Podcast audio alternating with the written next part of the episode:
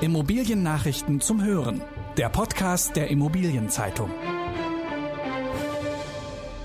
Nächste Generation der Immobilienbranche will vieles verbessern. Bei Projektentwicklern kommt es auf die Fertigstellungen an. IMAX wird zerschlagen. Diese Folge wird gesponsert von Dres und Sommer.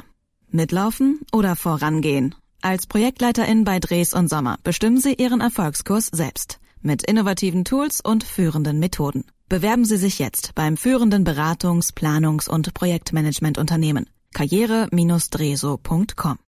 Nächste Generation der Immobilienbranche will vieles verbessern. Wer wissen möchte, wie die Immobilienbranche in 20 Jahren aussehen wird, kann sich den Vortrag eines Zukunftsforschers anschauen oder er fragt die, die in einigen Jahren in den Unternehmen das Ruder übernehmen werden, den Nachwuchs. Wir haben uns für Letzteres entschieden. Die Immobilienzeitung lässt in der letzten Titelgeschichte des Jahres 13 Nachwuchstalente davon erzählen, welche Themen sie beschäftigen und was sie verbessern möchten. Die gute Nachricht, wir haben es hier nicht mit einer Generation No Future zu tun. Der Blick in die Zukunft ist durchweg positiv. Mag sein, dass der seit mehr als zehn Jahren anhaltende Boom am Immobilienmarkt ein kleines Sicherheitspolster für diesen Optimismus ist.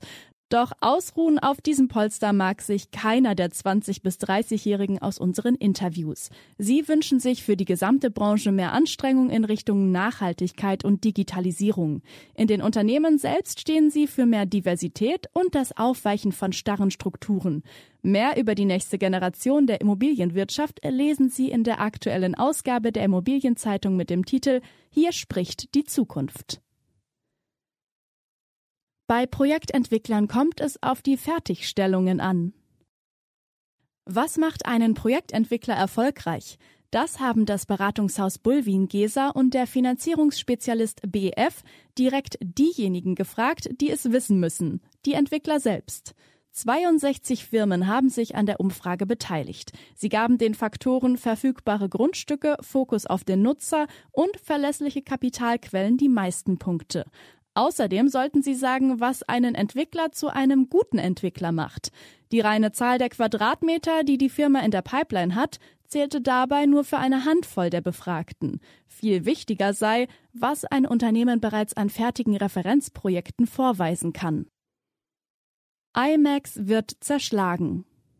Die österreichische Insolvenzverwalterin der IMAX AG mit Sitz in Aschaffenburg macht kurzen Prozess. Sie hat entschieden, dass das Unternehmen zerschlagen wird und sämtliche Vermögensgegenstände verwertet werden. IMAX-Vorstandschef Michael Müller hatte noch vor wenigen Wochen angekündigt, dass die Firma saniert werden solle, und zwar von Österreich aus. Das Management steuerte die Geschäfte de facto aus Leopoldsdorf bei Wien. Wie es nun weitergeht, ist noch unklar. Am Gericht in Aschaffenburg läuft nämlich bereits ein deutsches Sekundärinsolvenzverfahren, mit dem die deutschen Gläubiger der drei IMAX-Anleihen ihre Ansprüche sichern möchten. Dafür wurde auch ein deutscher Insolvenzverwalter bestellt. Beobachter halten es für möglich, dass sich dieser mit seiner österreichischen Kollegin über die Verwertung der vorhandenen Vermögenswerte abstimmen wird. Auch eine Weiterführung des Unternehmens nach einem Schuldenschnitt sei noch nicht völlig vom Tisch. ESG bestimmt den Wohninvestmentmarkt.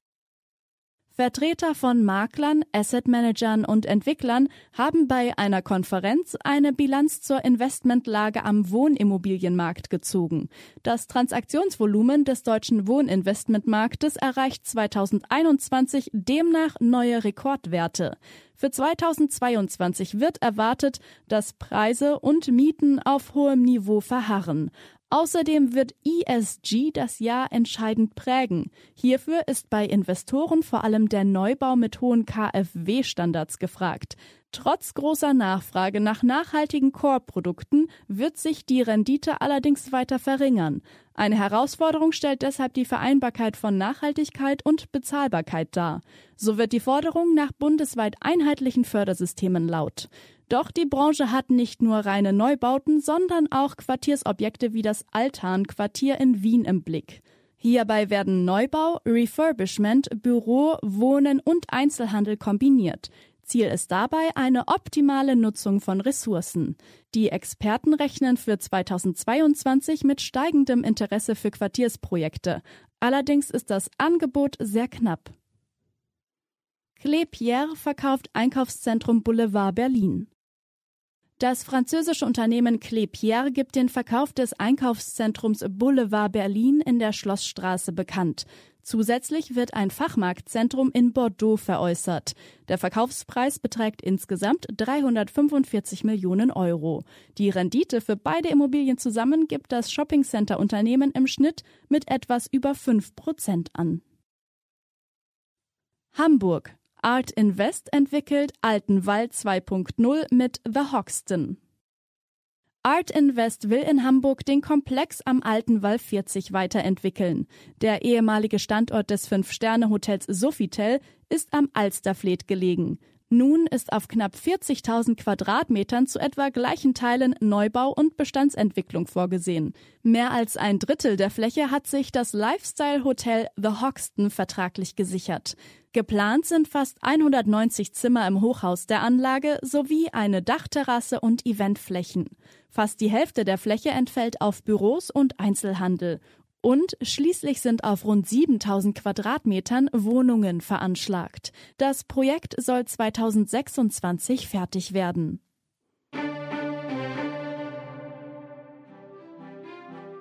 Der IZ-Podcast pausiert. Nach eineinhalb Jahren und 75 Episoden beenden wir unsere Reihe Immobiliennachrichten zum Hören.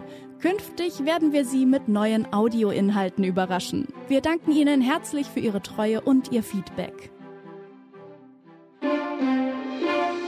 Alle News gibt es zum Nachlesen in der aktuellen Ausgabe der Immobilienzeitung. Jetzt 10 Euro sparen mit dem Schnupperabo. Mehr Infos unter iz.de slash Schnupperabo.